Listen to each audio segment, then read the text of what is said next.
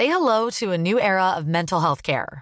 Cerebral is here to help you achieve your mental wellness goals with professional therapy and medication management support. 100% online. You'll experience the all new Cerebral Way, an innovative approach to mental wellness designed around you. You'll get a personalized treatment plan from a therapist, prescriber, or both in a safe and judgment free space. Your Cerebral therapist or prescriber will outline a customized plan with clear milestones along the way so you can get to feeling your best. With Cerebral, you're not alone in your mental health journey. We're here to empower you to live a fulfilling life. So take that first step towards a brighter future and sign up today at cerebral.com slash podcast and use code ACasts to get 15% off your first month. Offer only valid on monthly plans. Other exclusions may apply. Offer ends July 31st, 2024. See site for details. Salut chers auditeurs. L'art peut-il être un outil au service de notre santé mentale? Vaste question. Ce qui est sûr, c'est que l'art peut nous aider à réfléchir à des questions qui nous concernent tous. La sobriété, par exemple. Comment imaginer un futur à la fois sobre et désirable? Et c'est quoi au juste la sobriété? Toutes ces questions sont au cœur de la nouvelle exposition de la Fondation Groupe EDF, notre sponsor, qui s'intitule Demain est annulé de l'art et des regards sur la sobriété. 23 artistes de toutes les disciplines, peinture, photographie, sculpture, musique, mais aussi des témoignages de scientifiques, tout est réuni, non pas pour délivrer un message, mais pour explorer la notion même de sobriété, pour ouvrir notre esprit critique et pour explorer des chemins vers un monde durablement vivable. Demain est annulé, ça se passe à Paris, rue Récamier dans le 7e arrondissement. Alors bonne visite et en attendant, bon épisode. Fait avec amour et préparé avec amour. C'est binge audio, quoi.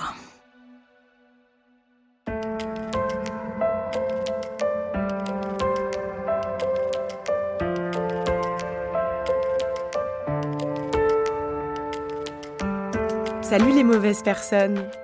Qu'est-ce qui fait que certains d'entre nous sont en prise avec des addictions et d'autres non? Est-ce juste une histoire de mauvaises rencontres, de malchance?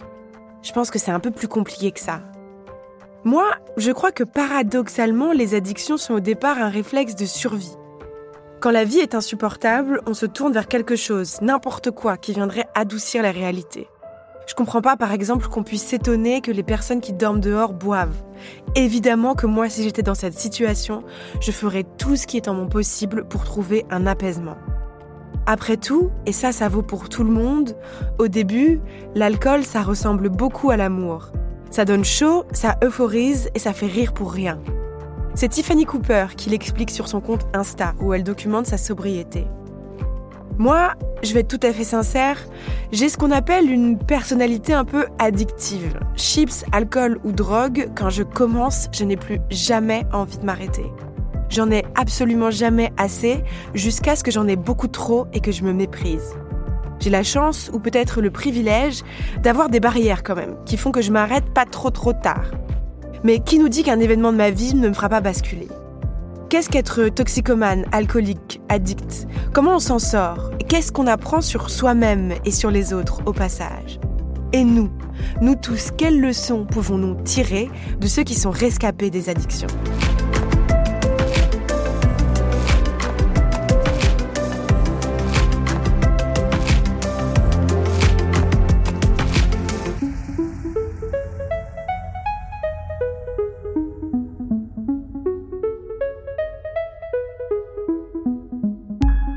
À toutes ces questions, je suis cette fois-ci uniquement accompagnée de mon acolyte, Coco Spina. Salut Coco Salut Coco est journaliste et elle va co-animer avec moi cette discussion. Alors cette fois-ci, elle est aussi à distance depuis Marseille, mais elle nous envoie le Mistral.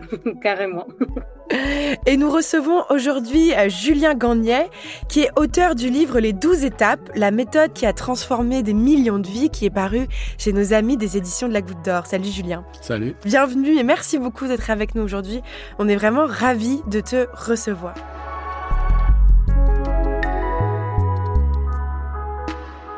Avant de rentrer dans le vif du sujet, euh, Coco, est-ce que tu peux commencer par nous poser un peu les termes de la discussion et nous expliquer ce que c'est l'addiction? Alors oui, euh, déjà bonjour, bonjour Julien.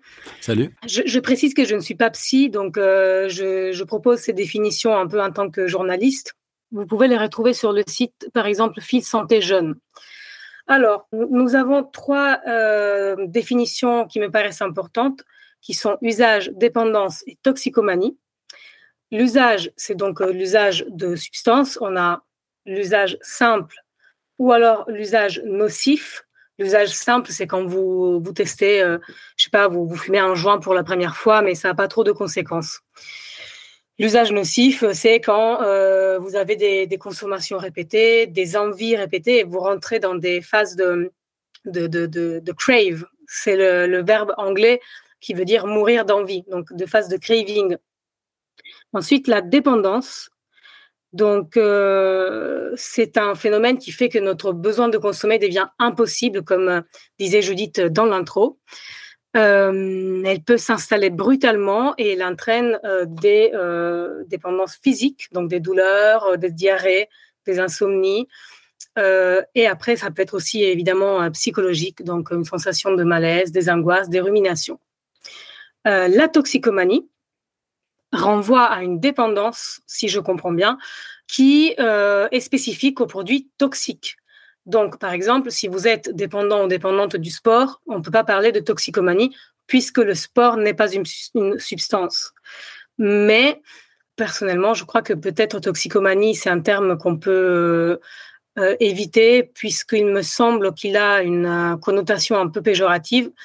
Et aujourd'hui, on commence un peu à parler de toxicophobie. Euh, pour désigner le, mépris des personnes qui font usage de substances. Et donc peut-être qu'on va préférer le terme addiction. Mais Julien va nous préciser peut-être tout ça aussi.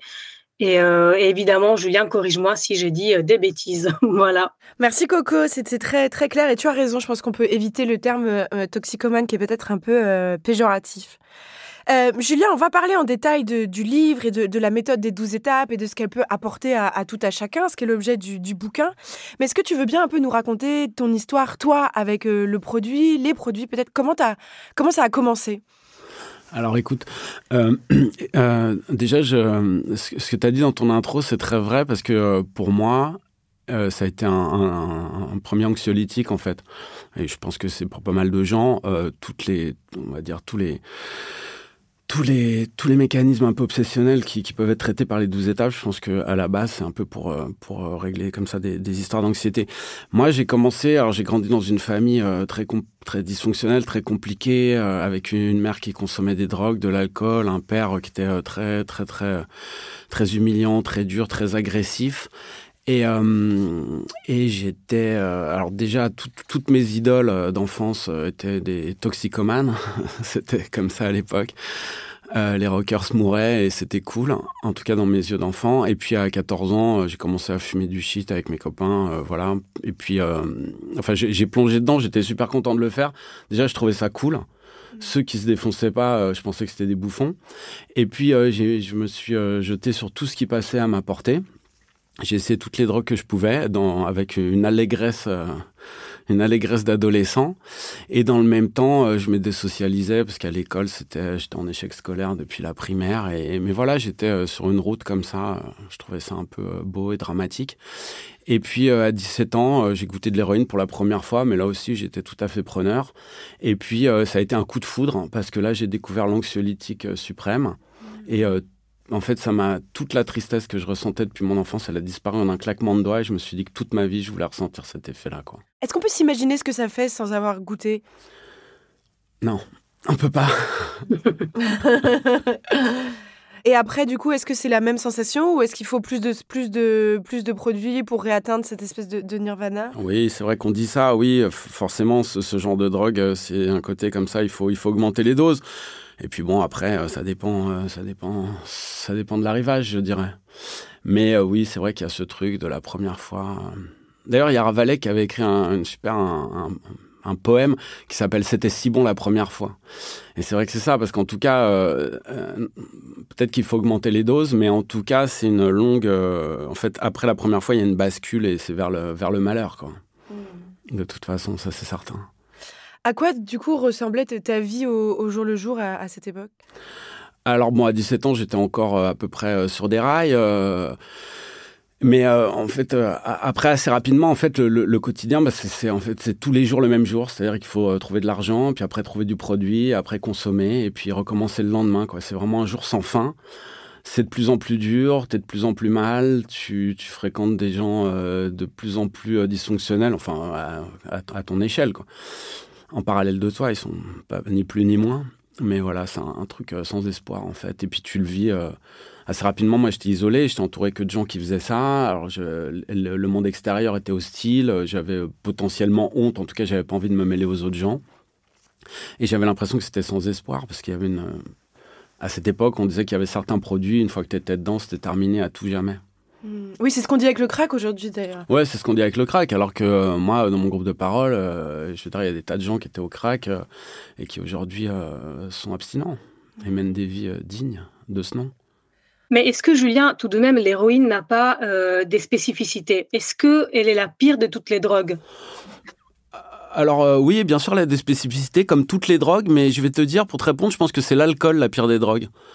Oui, oui, je suis assez d'accord. Parce qu'on en trouve partout, c'est pas cher. Euh, parfois même, on est incité à boire. Et je sais que la dépendance à l'alcool, c'est largement aussi grave, que, enfin, on est aussi mal qu'avec que, qu'avec l'héroïne.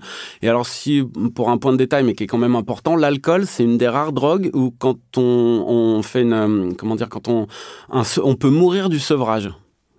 Oui, c'est vrai. Alors ah bon Je connais, je sais pas moi. vous, savez comment ça se fait qu'on peut mourir du, du sauvage Alors je je sais pas non plus, mais je sais que si on a si on est euh, les, ah, c'est le malades alcooliques, c'est ça qu'on appelle. Euh, ça je saurais pas dire, mais je sais que quand on est malade alcoolique et si on s'arrête brutalement, on peut en mourir, contrairement à l'héroïne ou au crack. D'accord. Ah ben, l'héroïne ou le crack, on, a, on traverse quand même des, euh, des états physiques horribles, non, quand on est en, manque. Alors le crack, je, je je connais pas très bien, mais l'héroïne, oui, c'est épouvantable. Mais euh, on n'en meurt pas, par contre. D'accord. Mais par exemple, quand tu essaies d'arrêter euh, l'héroïne, euh, j'imagine il y a peut-être des substances de remplacement aussi qu'on peut qu'on peut utiliser. Je pense à la méthadone. Enfin, je, ne sais pas, mais par exemple avec l'alcool, on ne peut pas. Alors, pareil, je ne suis pas très spécialisé en alcool. Et avec l'héroïne, oui, il y a des produits de remplacement. Euh, ouais, il y a des produits de remplacement. Alors après, on rentre dans un autre problème, c'est qu'ensuite, ces produits de remplacement, il faut les arrêter aussi. C'est ça. Comment ça s'est passé, du coup, ta, ta rencontre avec euh, les, groupes de parole? Alors, moi, j'ai eu un truc, c'est vraiment, je pense que c'est un, le, coup de chance de ma vie. Euh, je vivais la vie dont je te parlais. Euh, et un soir, je suis sorti, je suis allé au Bataclan. J'avais plus tellement de vie sociale, mais bon, j'y suis allé. Et en entrant au Bataclan, au même moment, on sortait un gars avec qui je m'étais défoncé, et lui était clean. Et il me tombe dessus, il me dit alors quoi, tu te défonces encore hein, hein?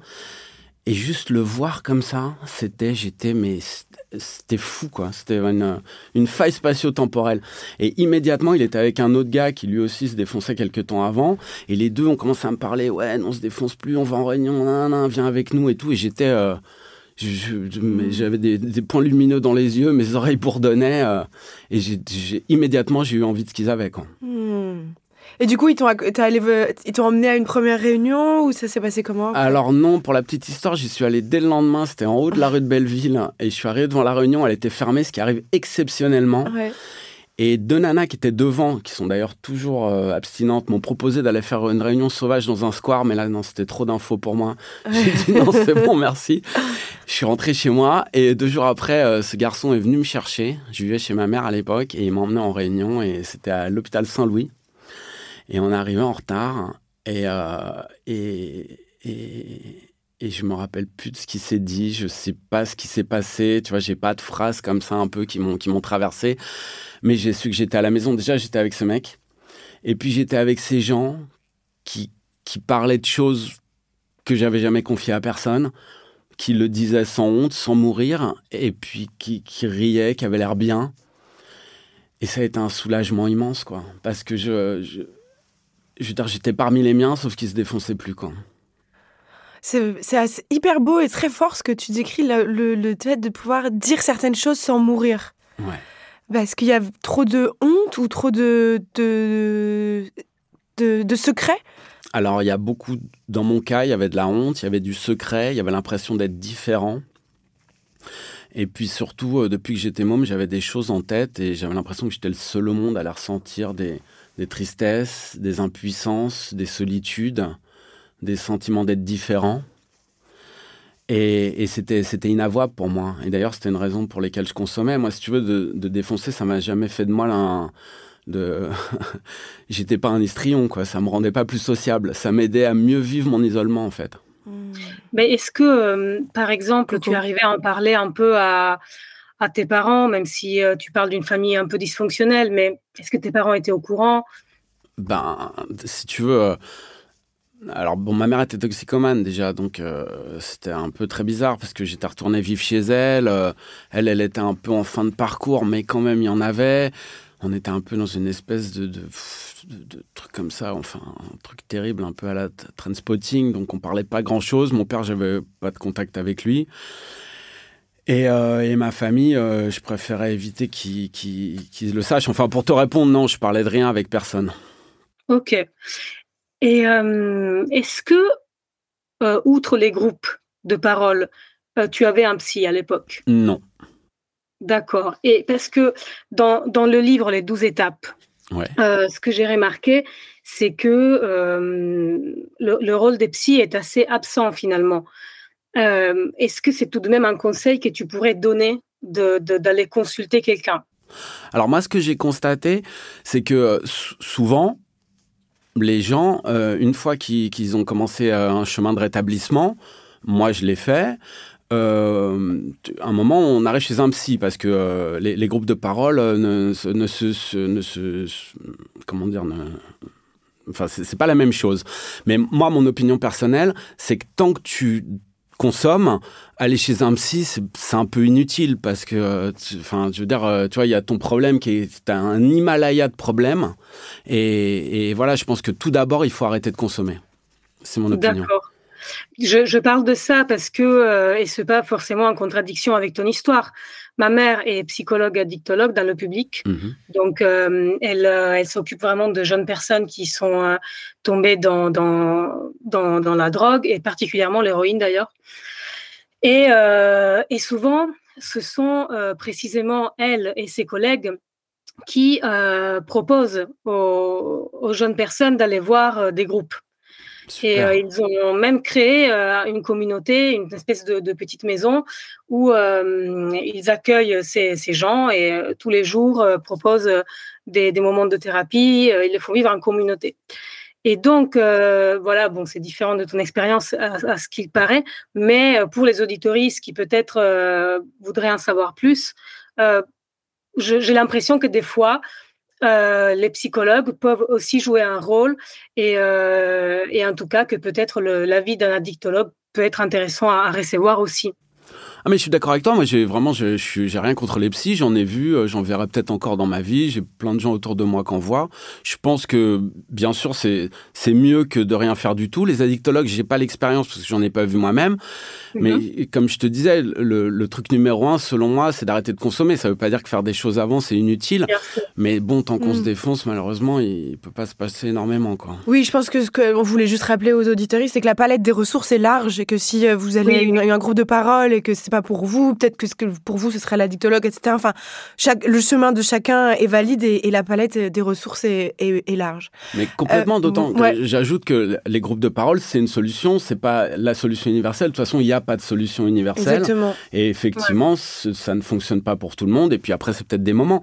Peut-être que j'ai vu des gens arriver à un moment, c'était pas pour eux, puis ils sont revenus deux, trois ans après, puis ça fonctionnait voilà, il y a une partie inexplicable. Tout à fait. Euh, qui a créé justement ce système des, des 12 étapes? Tu l'expliques dans le livre, mais peut-être on peut revenir un peu sur le, la genèse de, ce, de, du, de ces groupes de parole Bien sûr, alors c'est tout à fait documenté. Ça a été créé au début du siècle aux États-Unis, entre les années 20 et 30, par deux Américains qui étaient des alcooliques euh, patentés, euh, un qui s'appelait euh, Bill et l'autre Bob. Bill W et le docteur Bob. Bill et Bob, quoi, on dirait un dessin animé. un était, était un ancien trader de New York qui avait fait, fait enfin, qui était extrêmement alcoolique et qui avait fait faillite à l'époque du, du crash de 29. Euh, l'autre était un, médecin défroqué de je sais plus quelle petite ville des États-Unis. Bon, il y a, quand même une petite genèse à tout ça. Il y avait déjà des groupes un peu comme ça, d'obédience souvent euh, euh, protestante, parce que c'est la, la, religion numéro aux États-Unis qui, se, regroupaient entre eux un peu pour, en tout cas, qui, comprenaient que tout seul, ça ça allait être un peu coton. Et puis Bill et Bob, qui avaient un peu fréquenté parfois des groupes comme ça, en fait, se sont retrouvés ensemble et puis ils se sont aperçus que qu'en fait il, fallait s'entraider, que la, la, panacée c'était un, alcoolique qui en aide un autre. C'est la phrase qui est, qui, est, restée comme ça. Et ils sont ils sont retrouvés comme ça, ils ont passé une nuit ensemble et ils se sont aperçus qu'ils n'avaient pas eu envie de boire. Et au matin, il, voilà, ça a été le, les, bases de ça. Et euh, et puis ensuite, les douze étapes se sont créées, qui étaient aussi, euh, qui avaient des inspirations euh, antérieures comme ça. Et euh, mais surtout, euh, on, on s'est aperçu qu'il faut, euh, enfin que c'est l'entraide qui fonctionne en fait. Mmh.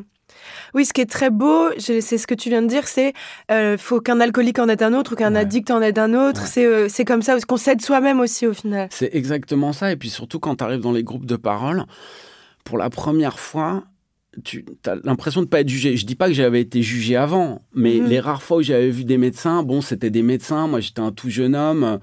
Je me, les solutions dont ils me parlaient ne me convenaient pas nécessairement. Et puis je me disais, mais de, de tu vois, de quoi il parle Qu'est-ce qu'il sait? Ils étaient certainement pleins de bonne volonté, mais tu vois, j'étais un peu, mon jugement était un peu bluré à l'époque. Et là, mmh. j'arrivais dans un endroit où tous les gens me disaient, on a fait comme toi ni mieux ni pire, t'inquiète pas, assieds-toi là, réfléchis pas trop, reste avec nous et ça va rouler. Et moi, ce, cette dimension-là, ça m'a fait un bien énorme. On, imagine. J'aimerais vous lire, euh, chers auditeurs, les premières étapes. Je vais pas lire les douze, que ça va être un, peu long. Alors, je vous préviens, ça, peut paraître un peu étonnant quand, quand on connaît pas, parce que euh, Dieu y occupe une grande place. Mais alors, ne, ne prenez pas peur. Euh, ce qu'on comprend plus tard en s'intéressant aux douze étapes, c'est que Dieu, dans la pratique, ça peut vouloir dire euh, Dieu, mais ça peut aussi vouloir dire la, force de vie ou la force du groupe ou, la force de, ses propres croyances. Enfin, c'est un peu le, Dieu qu'on veut. Mais il y a un petit ton quand même. On sent que ça a été écrit dans les, il y a longtemps, mais je trouve ça assez, intéressant. Alors, la première, c'est nous avons admis que nous étions impuissants devant l'alcool ou la substance et que nous avions perdu la maîtrise de notre vie. 2. Nous en sommes venus à croire qu'une puissance supérieure à nous-mêmes pouvait nous rendre la raison. 3. Nous avons décidé de confier notre volonté et notre vie aux soins de Dieu tel que nous le concevions. 4. Nous avons procédé sans crainte à un inventaire moral approfondi de nous-mêmes. 5. Nous avons avoué à Dieu, à nous-mêmes et à un autre être humain la nature exacte de nos torts. 6. Nous étions tout à fait prêts à ce que Dieu élimine tous ses défauts. Qu'est-ce que tu as ressenti quand tu as lu ça pour la première fois? Tu t'es pas dit où est-ce que je suis? Alors, heureusement pour moi, j'étais suffisamment brisé pour pas tellement faire gaffe à ça tout de suite. Oui. Ça m'est venu un peu après, mais là encore, euh, mes copains m'ont servi en me disant écoute, te casse pas trop la tête avec ça. Euh, et, et j'avoue que pour moi, c'est passé et je, je, me considère chanceux parce que je sais que des fois, des gens arrivent, on sent qu'ils ont désespérément besoin du truc, mais ils se bloquent sur selon moi, c'est des détails. Mmh. Et, en, en, et, et mal, malheureusement, ça les repousse. Donc, moi, je m'en suis bien tiré. Okay. Coco, tu voulais revenir sur la, oui. la première étape? Oui, tout à fait. Euh, dans la première étape, donc je répète, nous avons admis que nous sommes impuissants face à la substance et euh, finalement l'opposé du dicton du développement personnel qui dit euh, quand on veut, on peut. Ah, c'est une horreur quand on veut, on peut. Voilà. Ça fait plus de malheureux sur Terre dicton, que n'importe quoi. Voilà.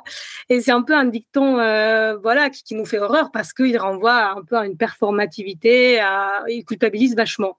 Et donc, je me demandais, euh, en quoi justement ça aide de sortir de cette euh, forme de pensée positive euh, ultra performative? Bah, Si tu veux, quand on veut, on peut. Moi, c'est un truc qu'on m'a répété souvent depuis l'enfance parce qu'à l'école, je souffrais atrocement. Et, oui, je voulais, enfin, je voulais pas apprendre mes tables de multiplication, mais je voulais être heureux, mais je ne pouvais pas. Et donc, je me sentais encore plus merdique parce que oui, je voulais, mais j'y arrivais pas. Donc, j'étais complètement. Il y avait un truc d'abîmé en moi. Et en fait, la première étape, elle est géniale parce que, euh, en fait, tu. De toute façon, le, le, combat, il est perdu d'avance. Personne ne peut le gagner, ce combat. C'est contre les substances, contre l'addiction, c'est ingagnable. Personne au monde n'y arrive. Donc là, en fait, c'est juste d'admettre que tu es impuissant. Et souvent, il y a un truc qui me fait rire. On dit, la première étape, en fait, c'est admettre que tous tes amis savent déjà que de toute façon, t'es battu, t'es brisé, t'es à genoux, et juste de l'admettre toi, ça t'ouvre à, recevoir de l'aide. Et c'est fondamental ce truc, parce que tu fais plus illusion pour personne. D'ailleurs, moi-même, j'avais plus aucune illusion sur moi, quoi. J'imagine qu'il y a une forme peut-être de, soulagement à reconnaître ça. ça Un soulagement. Et quand tu quand as soulagement, et puis les autres, ils te disent, mais tranquille mec, t'inquiète, la guerre est finie, c'est mm. bon, tout va bien. Mais justement, il y a pas mal de personnes. Euh, euh, moi, je précise que je ne consomme pas. Euh, je n'ai jamais consommé, mais pas pour des raisons morales ou quoi, mais vraiment, bon, je n'ai pas consommé de drogue, en tout cas. Mais euh, je constate que beaucoup de, personnes de mon entourage me répètent cette phrase bah, Non, mais moi, j'arrête quand je veux. mais juste Voilà, et, c'est une phrase, euh, moi, je, je rétorque pas parce que bah, fondamentalement, j'en sais rien. Mais euh, est-ce que. Qu'est-ce que tu penses de, cette phrase J'arrête quand, quand, quand, je veux? C'est quand même. Bah, c'est un peu les phrases, euh, tu sais, comme les gens qui disent c'est pas une question d'argent ou alors je ne suis pas raciste, mais quoi. c'est euh, genre ces gens qui souvent, enfin, je les connais pas tes copains, mais en général ceux qui arrêtent quand ils veulent, justement, ils arrêtent pas quand ils veulent. Mais cela dit, la marche est un peu haute d'admettre son impuissance parce que souvent, bah tu dois admettre que tu t'es fourvoyé, que ta vie elle est un peu merdique, euh, que tu as fait un peu des mauvais choix, que tu es un peu en galère. Mais en fait, si tu veux, c'est, on va dire, c'est, je dirais pas une honte, mais c'est une gêne toute passagère qu'il faut un peu s'avaler pour vivre heureux derrière, quoi, tu vois. Et puis, comme je disais, tu fais, tu fais illusion à personne.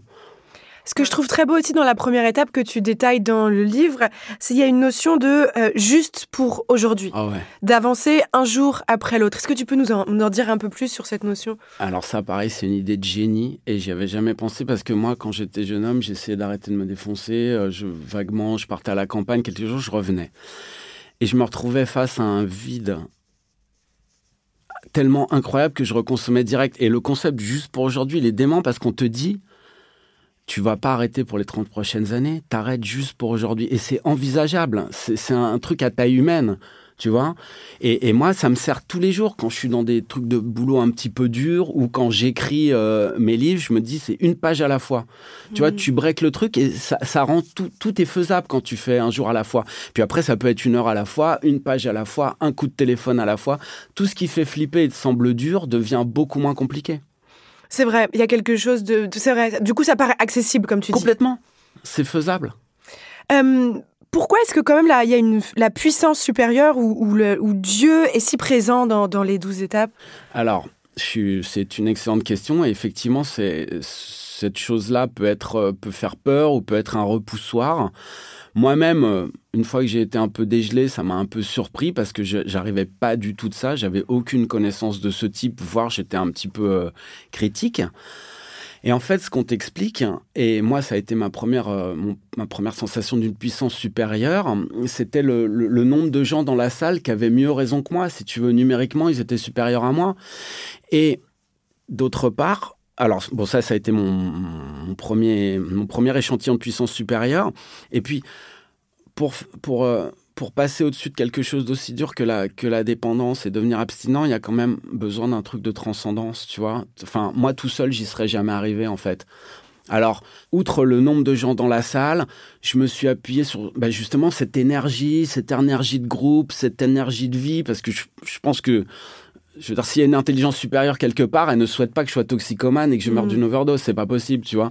Elle préfère que je sois vivant et heureux. Donc, je me suis basé sur toutes ces choses-là. Et ce que, enfin, ce que, l'opinion des, des, douze étapes et des gens qui, qui le font, c'est que voilà, il y a, un besoin d'énergie, de, de transcendance, de choses comme ça. Alors, Effectivement, ça a été créé dans les années 30, les gens étaient probablement plus religieux, mais c'est précisé dès le début dans le livre des, alcooliques anonymes, il le précise bien, que c'est à chacun de trouver son truc, que certains arrivent d'une religion organisée, mhm. soit se, se replongent dedans, soit en trouvent une autre, soit se fabriquent un truc comme moi, je me suis fabriqué avec un mélange d'énergie de mes copains, d'intelligence collective, de force de vie, du soleil, de tout ce que tu veux. Et voilà, j'ai développé quelque chose de, spirituel comme ça. Il y a un document très intéressant, il y a hum, le psychiatre Jung qui écrit à l'époque à Bill W en lui disant, ben voilà, euh, j'avais ce, j'avais ce monsieur avec moi que je vous ai envoyé. Je pensais pas qu'il pourrait euh, réussir à arrêter de boire et il a réussi avec vous. Et euh, il lui dit, c'est évident que pour, pour, pour accomplir quelque chose d'aussi dur, il y a un besoin de transcendance que, que, mes connaissances à moi n'auraient pas pu lui apporter. Hmm. Coco? Moi, ce que je constate euh, dans, ton récit, c'est que la, ritualisation est une dimension très importante. Euh, est-ce que finalement, euh, trouver une routine, un rythme, c'est quelque chose qui peut aider à sortir d'une addiction? Alors, bah, de toute façon, déjà, quand on, est addict, il y a une ritualisation énorme.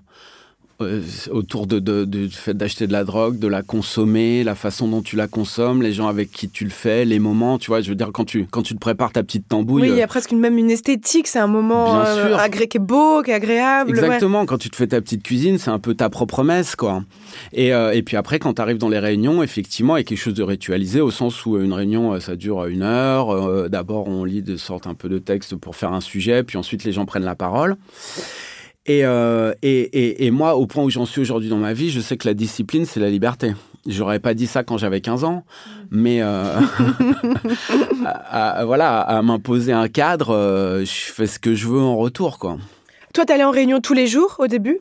Alors, quand on parle des réunions, oui. Si tu veux, quand, quand tu arrives, on te dit, enfin, le, la, la, suggestion forte, mais qui fonctionne, c'est de faire 90 jours pendant les 90 premières réunions.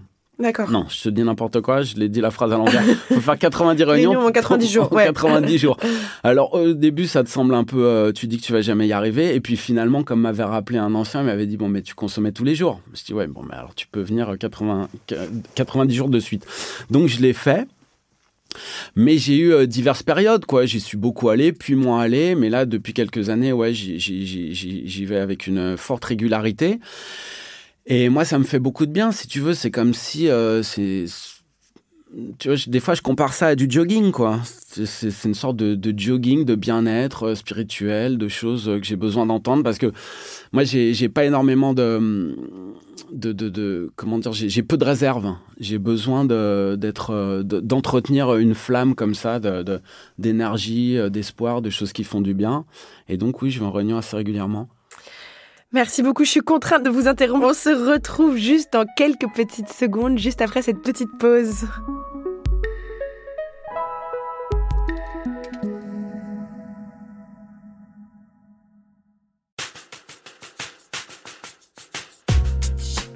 Bonjour, nous sommes les créatrices du podcast Thune. Oui, Thune. T-H-U-N-E. Comme l'argent. Notre job, parler et faire parler enfin d'argent de manière sincère, cash et décomplexée. Parce qu'aborder ce sujet sans tabou, c'est aussi parler de famille, d'amour, de travail, de sexe, bref de notre époque. Alors chaque jeudi, écoutez le témoignage de celles et ceux qui se dévoilent, précaires ou millionnaires, héritiers, artistes ou entrepreneurs, radins ou flambeurs, de la caissière à Carrefour à la psy des beaux quartiers, en éclairant notre rapport à l'argent jusque dans les rides qu'il nous creuse, on se découvre des interrogations communes. Écoutez Thune, vous pourriez être surpris d'entendre parler de vous, de vous, de vous, de vous.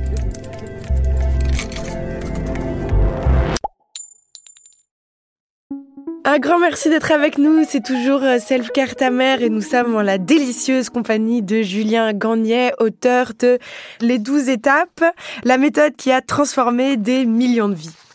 Alors dans le dans le livre et dans, dans les 12 étapes, il est clairement expliqué euh, que euh, le rôle d'avoir un, enfin, chacun a un sponsor et chacun est sponsor.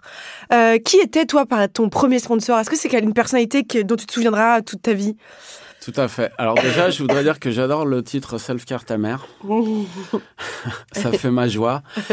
Et alors, euh, alors l'histoire du sponsor. Alors c'est vrai que c'est spécifique au groupe de parole parce que euh, euh, le, livre n'en traite pas tellement finalement. On parle plutôt des étapes, mais bon, souvent ces, ces, étapes sont, sont, enfin, servent à sont adossés sur des groupes de parole. Et alors, effectivement, ce qui est recommandé, c'est de trouver un, sponsor, une personne euh, de son sexe, euh, le plus souvent pour éviter les... Ah, ah ouais, pour éviter... Euh, et si on est eh ben alors, l'inverse. alors, Si on est la communauté queer, on va dire... Alors, bon, pour mettre tout le monde d'accord, en gros, l'idée, c'est d'avoir un sponsor ou une sponsorette avec qui il n'y a aucune possibilité d'intrigue, voilà, aucune ambiguïté pour euh, simplifier les choses. Alors effectivement, à la base, c'était euh, sexe différent. Et puis bon, enfin, chacun se débrouillera, mais on Oui, est ouvert a à compris. tous. Ouais.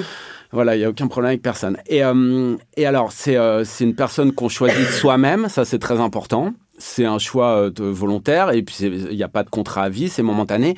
Et en gros, c'est juste quelqu'un qui a un peu plus de temps que nous et qui va nous aider euh, sur les étapes, à travailler les étapes, qui répondra aux questions auxquelles on n'a pas de réponse.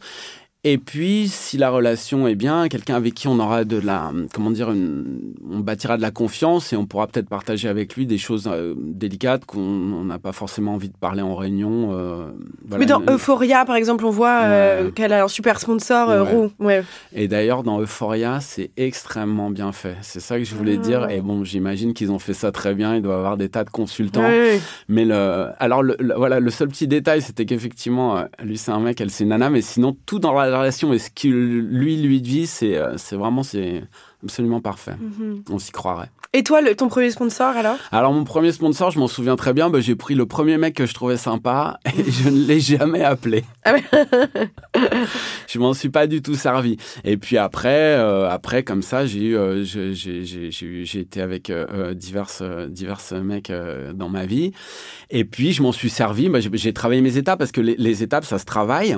C'est-à-dire qu'il y a des, voilà, des questions, on les écrit et puis on y répond.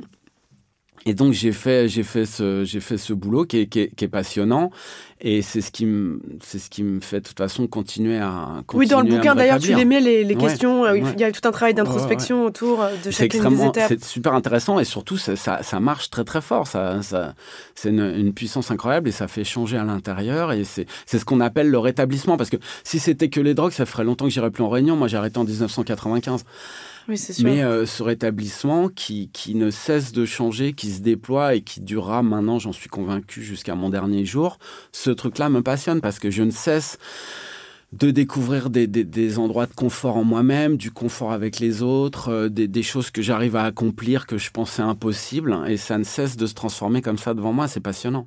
Combien de fois, toi, tu as été sponsor?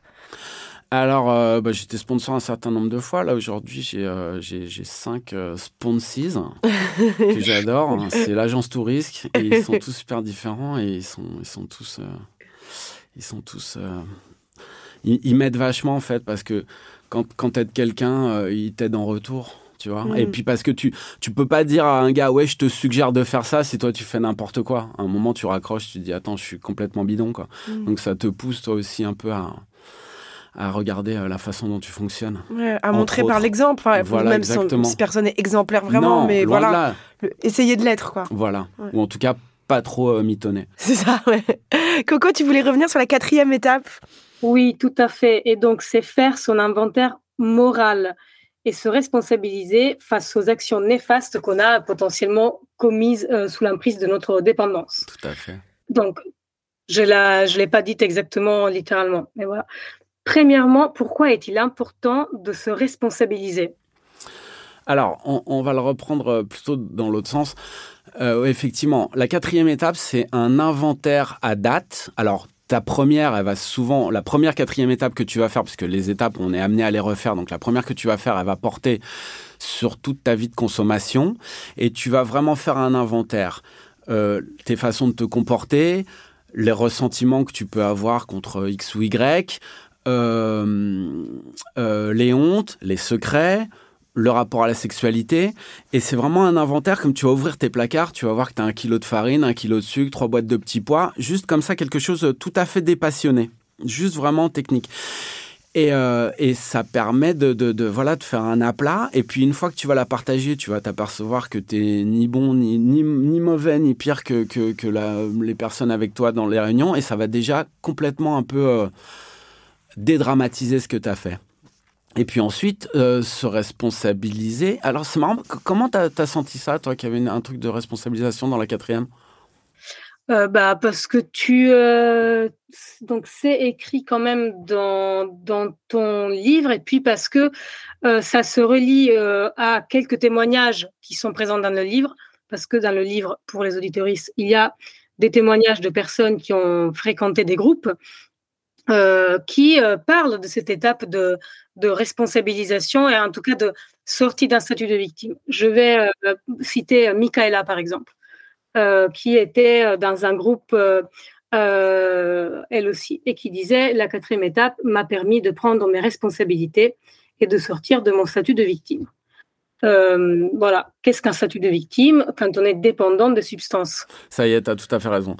En fait, euh, si tu veux, quand, une fois que tu as fait ta quatrième étape, hein, par exemple, tu as, donc écrit tous tes ressentiments, tous les gens à qui t'en veux. Et souvent, ce que ton sponsor va te dire, il va te dire, bon, ok, quelle est ta part là-dedans? Alors, évidemment, j'exclus toutes les formes d'abus, les maltraitances infantiles, les agressions, tout ça. On n'a pas de part là-dedans. Mais en général, dans les rapports avec les gens, on en a une, même si elle est un peu moindre. Et, en fait, de regarder que t'es pas nécessairement une victime ou pas nécessairement un bourreau et que tu as une part dans les choses qui te sont arrivées, ça te sort de ce truc en disant euh, la terre m'en veut, euh, je suis un voilà, je suis un pauvre petit garçon, j'ai mmh. jamais fait de mal à personne.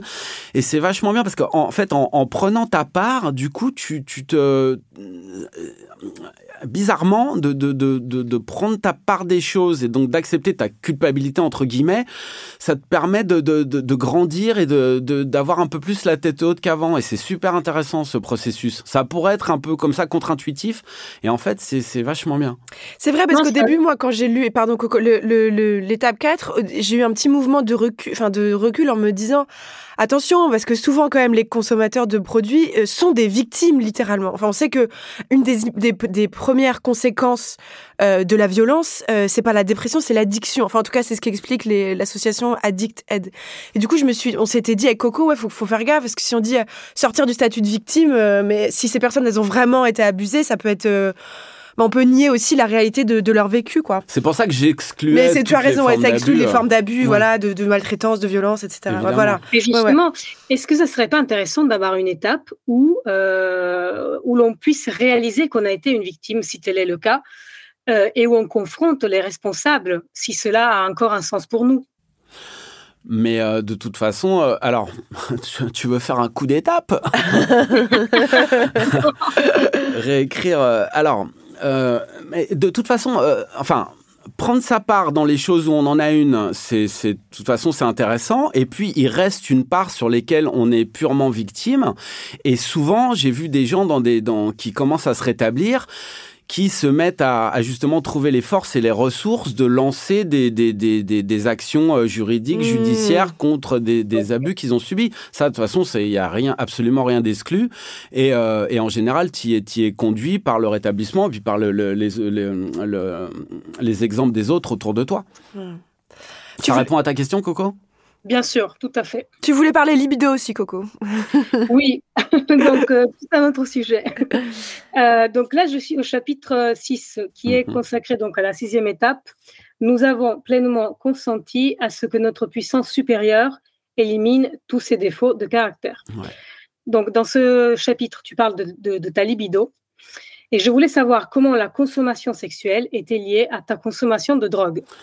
Eh bien, j'espérais que personne ne revienne dessus, mais c'est aujourd'hui que ça se passe. Pardon. Je t'en prie, je l'ai écrit. Alors, alors c'était pas du tout lié parce que euh, quand j'étais toxicomane, euh, j'avais pas du tout de, de, de, de, vie sexuelle. Et euh, une fois que je suis devenu clean, si tu veux, c'est devenu quelque chose qui a pu être envahissant à des moments. Euh, et, comme je dis dans le livre, ça m'a fait euh, devenir une personne euh, malhonnête, calculatrice. et j'ai voilà, j'ai fait du tort à des gens autour de moi. j'ai blessé des gens. Et puis, et à un moment, c'est voilà, j'avais plus envie de ça. Et les étapes m'ont amené à, reconsidérer ma, façon d'être avec les autres. Alors voilà, je suis pas devenu, je suis pas devenu un moine, mais je, je, je, fais tout mon possible pour, pour être honnête et plus blesser les gens, quoi. Est-ce qu'il faut être abstinent sexuellement pour suivre les douze étapes? Ah non, pas du tout. Non, non, faut pas être abstinent sexuellement, sinon ça fonctionnerait pas. Mais alors déjà, euh, comment dire, ça, il, arrive euh, relativement souvent qu'une fois que les, drogues sont parties, la libido peut prendre une, place assez importante, pas chez tout le monde, mais c'est quand même relativement répandu. Euh, il est aussi un peu, comment dire, il est constaté que peut-être au tout début, euh, au tout début de l'abstinence, les, intrigues amoureuses euh, peuvent être quand même extrêmement déstabilisantes et parfois euh, très fragilisantes et parfois faire retourner des gens à la consommation. Mais pareil, c'est pas une, c'est pas, c'est pas c'est pas exact. Enfin, ça n'arrive pas tout le temps.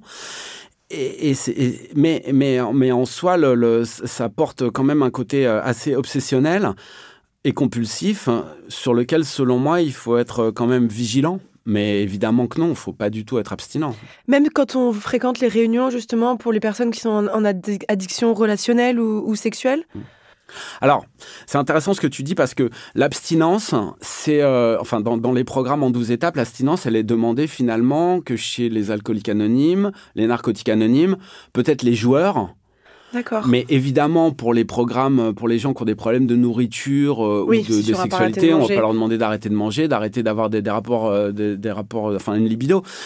L'idée, c'est juste de, revenir à quelque chose de pacifié, quoi, quelque chose qui fait pas mal en fait. Hmm. Tu vois, c'est comme ce que, ce que Coco disait au début, les consommateurs et puis les, et puis les dépendants, en fait. Oui, c'est ça. Tu, L'indice, c'est en fait, c'est quand tu rentres chez toi et que tu as envie de te suicider, quoi. Que ce soit le sucre, la nourriture, les relations affectives, le tac au tac, euh, le travail ou whatever. Il y a des gens qui, traversent ça plutôt bien, puis il y en a d'autres qui rentrent chez eux, qui ont envie de crever. Quoi. quand tu te sens comme une grosse merde. je pense qu'on a tous plus ou moins vécu ça à plus ou moins gros, à plus ou moins grande échelle.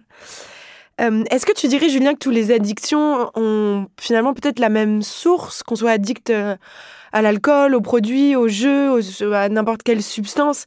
Euh, on, cherche peut-être toujours à combler un vide qu'on a à, l'intérieur de soi. Alors effectivement, c'est ce qu'on se disait un peu au début. Moi, j'ai l'impression, enfin, en tout cas en ce qui me concerne, et je vois un petit peu autour de moi, mais c'est pas une vérité absolue, c'est euh, les addictions, ça répond, enfin, plutôt le, l'objet de notre addiction répond souvent à de l'anxiété. C'est souvent un anxiolytique, finalement. Mhm que ce soit le pognon, le jeu, enfin tous les exemples qu'on a donnés, la nourriture, la sexualité, plus que combler un vide, répondre à une anxiété. Ah, c'est intéressant. Ouais, c'est ouais. essayer de trouver un pansement euh, sur le moment. Voilà, quelque chose qui te, qui te. Moi, si tu veux, la drogue, elle est. Je pense que ça m'a fait du bien de me droguer à des moments dans ma vie parce que ce que je vivais, c'était tellement insoutenable, tellement dégueulasse à ressentir qu'il fallait que je mette quelque chose par dessus. C'était vraiment de l'ordre du pansement.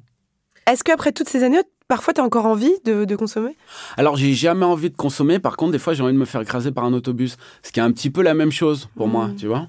C'est vrai que je veux, je veux pas ressentir la minute qui vient, quoi. je comprends. Merci de cette franchise. C'est rare quand même les gens qui disent les choses aussi directement. Ça, fait du, enfin, ça fait du bien euh, paradoxalement d'entendre tout ça. Coco, oui, tu voulais, tu voulais dire quelque chose? Euh, oui, non, bah, ce, que tu dis me rappelle euh, l'expérience d'un cousin qui euh, est tombé dans la cocaïne parce qu'il est bipolaire, que sa famille traditionnelle catholique n'a pas voulu l'aider et reconnaître ses troubles. Et donc, il a utilisé en fait la cocaïne pour stabiliser ses humeurs. Et donc, comment dire, à la base, euh, sa consommation de drogue, pour lui, était une façon de euh, d'aller bien, de se faire du bien, parce que ce qu'il vivait était intolérable. Bien sûr. Et ça me rappelle ton témoignage quand tu disais que ça répond à des anxiétés, et qu'en fait, à la base, on, se drogue peut-être aussi pour aller mieux. Ah, ouais, moi, c'était clairement ça. Et euh, c'est quelque chose qui se répète autour de moi pas mal, bien sûr. Tu voulais parler de la neuvième étape aussi, Coco? Alors oui, c'est l'étape qui consiste à demander pardon à celles et à ceux qui ont, euh, à qui on a fait du mal. Donc ça paraît gigantesque. et donc je voulais savoir comment toi tu l'avais vécu. Alors effectivement, euh, elle fait peur celle-là. Tout le monde euh, freine un peu avant d'y arriver.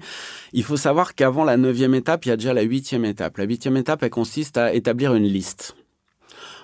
Ton, enfin ton sponsor, te, te, alors, enfin, tu, tu commences à faire une liste on t'invite à mettre vraiment le plus de noms possible, tout ce qui te revient. Donc, euh, des fois, tu as des gens euh, qui t'a fait du tort à l'école maternelle. T'écris, t'écris comme ça. Puis ensuite, cette liste, tu vas la lire à ton sponsor. Et souvent, il y a des, noms qui vont être exclus. On va te dire, bon, l'école primaire, c'est pas la peine, ça, c'est pas trop. Et puis finalement, tu te retrouves avec une liste euh, déjà réduite, ce qui fait déjà beaucoup de bien. Finalement, t'es pas le Attila que tu pensais que t'étais. Et puis, je fais euh, une mini digression sur le sponsor. Dans une relation qui se passe bien, quand, quand, tu lâches des, gros dossiers, euh, ton sponsor en face, il, il te laisse pas sur le bord de la route euh, avec ta valise à la main. Lui aussi te, te, te dit des dossiers à lui. Donc, ça calme, ça dédramatise et tu te retrouves avec cette shortlist. Et puis ensuite, cette neuvième étape, alors effectivement, elle peut foutre un peu les jetons, mais d'une part, il n'y a pas de date. On te dit pas qu'il faut y aller dès le lendemain s'excuser auprès de tous les gens. Euh, voilà, c'est des choses qui vont se faire avec le temps. Et puis ça peut prendre des formes différentes. Ça peut être une lettre, ça peut être un coup de téléphone. Et puis dans, cette liste, il y a des gens qui veulent avoir, ne plus avoir aucun rapport avec toi. Donc la meilleure façon de s'excuser, c'est de les laisser tranquilles. Il y en a d'autres parfois qui sont morts, donc tu peux faire une lettre comme ça, puis la lire, je sais pas, à l'univers. Mais il faut bien se rendre compte d'un truc, c'est que demander pardon de cette façon, on le fait avant, avant tout pour soi-même. Et ça, c'est super important. Que ça fasse du bien aux autres, c'est formidable. Et des fois, d'ailleurs, ça leur fait pas de bien. Tu peux aller t'excuser auprès de quelqu'un, il te claque la porte au nez en disant euh, barre-toi. Mais toi, c'est c'est- c'est- c'est quelque chose qui va vraiment voilà, sortir de la culpa, retrouver de la dignité, prendre ses responsabilités. Tout ça, spirituellement, ça fait un bien extraordinaire. Et la douzième étape, c'est quoi? Ah, la douzième étape, elle est super. Alors, la douzième étape, elle est en deux parties. Elle dit euh, Nous avons transmis euh, le mess- enfin, ce, message aux dépendants qui souffrent encore. Donc euh, là, c'est emmener son cousin en réunion. C'est la partie la plus simple. Et moi, pendant longtemps, j'ai cru que- que- qu'elle ne traitait que de ça. Mais il y a une deuxième partie auquel on pense moins c'est d'appliquer ces principes dans tous les domaines de notre vie. C'est-à-dire essayer d'être à peu près consistant, à peu près honnête, dire à peu près ce qu'on pense, ne pas mentir à ses sponsors, à ses sponsors, prendre ses responsabilités, regarder ses défauts de caractère, essayer de les corriger, enfin essayer de ne pas être une nuisance quoi. Quel message aujourd'hui t'aimerais faire passer s'il y a une personne qui nous écoute, qui, se, qui combat aujourd'hui avec des, des addictions, qui est dans cette souffrance-là? Bah écoute, je vais pas faire aussi bien que Anthony Hopkins euh, sur ses vœux 2003. Vous les avez vus non sur Non. Twitter? Il fait un petit film extraordinaire sur Twitter où il souhaite bonne année 2023 à tout le monde et il dit aussi en même temps je fête 47 47 ans d'abstinence et il parle des groupes en 12 étapes et il dit soyez gentils avec vous-même. Et, et- et si vous avez des soucis, rejoignez des groupes en 12 étapes. Donc, ce que je voudrais dire aux gens, c'est de ne pas rester seul parce que le combat, il est impossible à mener. Qu'autour de vous, il y a des milliers de gens que vous soupçonnez peut-être même pas qui se rétablissent dans des groupes de parole. Que c'est pas très compliqué, en fait, que, qui, qui- voilà, qu'il faut, il faut- aussi étrange que ça paraisse, il suffit d'aller s'asseoir, boire un, un mauvais café de chez Lidl, écouter ce que les gens racontent et il se passe des trucs extraordinaires. Soyez gentils avec vous-même, ce sera le magnifique euh, mot de la fin. Merci vraiment, merci beaucoup Merci pour cette euh, franchise, euh, cette qualité de- d'échange. C'était passionnant de t'écouter. Merci Coco. Merci, merci vous. Et merci aussi à Charlotte Bex, notre chargée de production, et Estelle Collat et Elisa Grenet, nos réalisatrices. À très vite, à très bientôt. Vous nous manquez déjà. Gros bisous.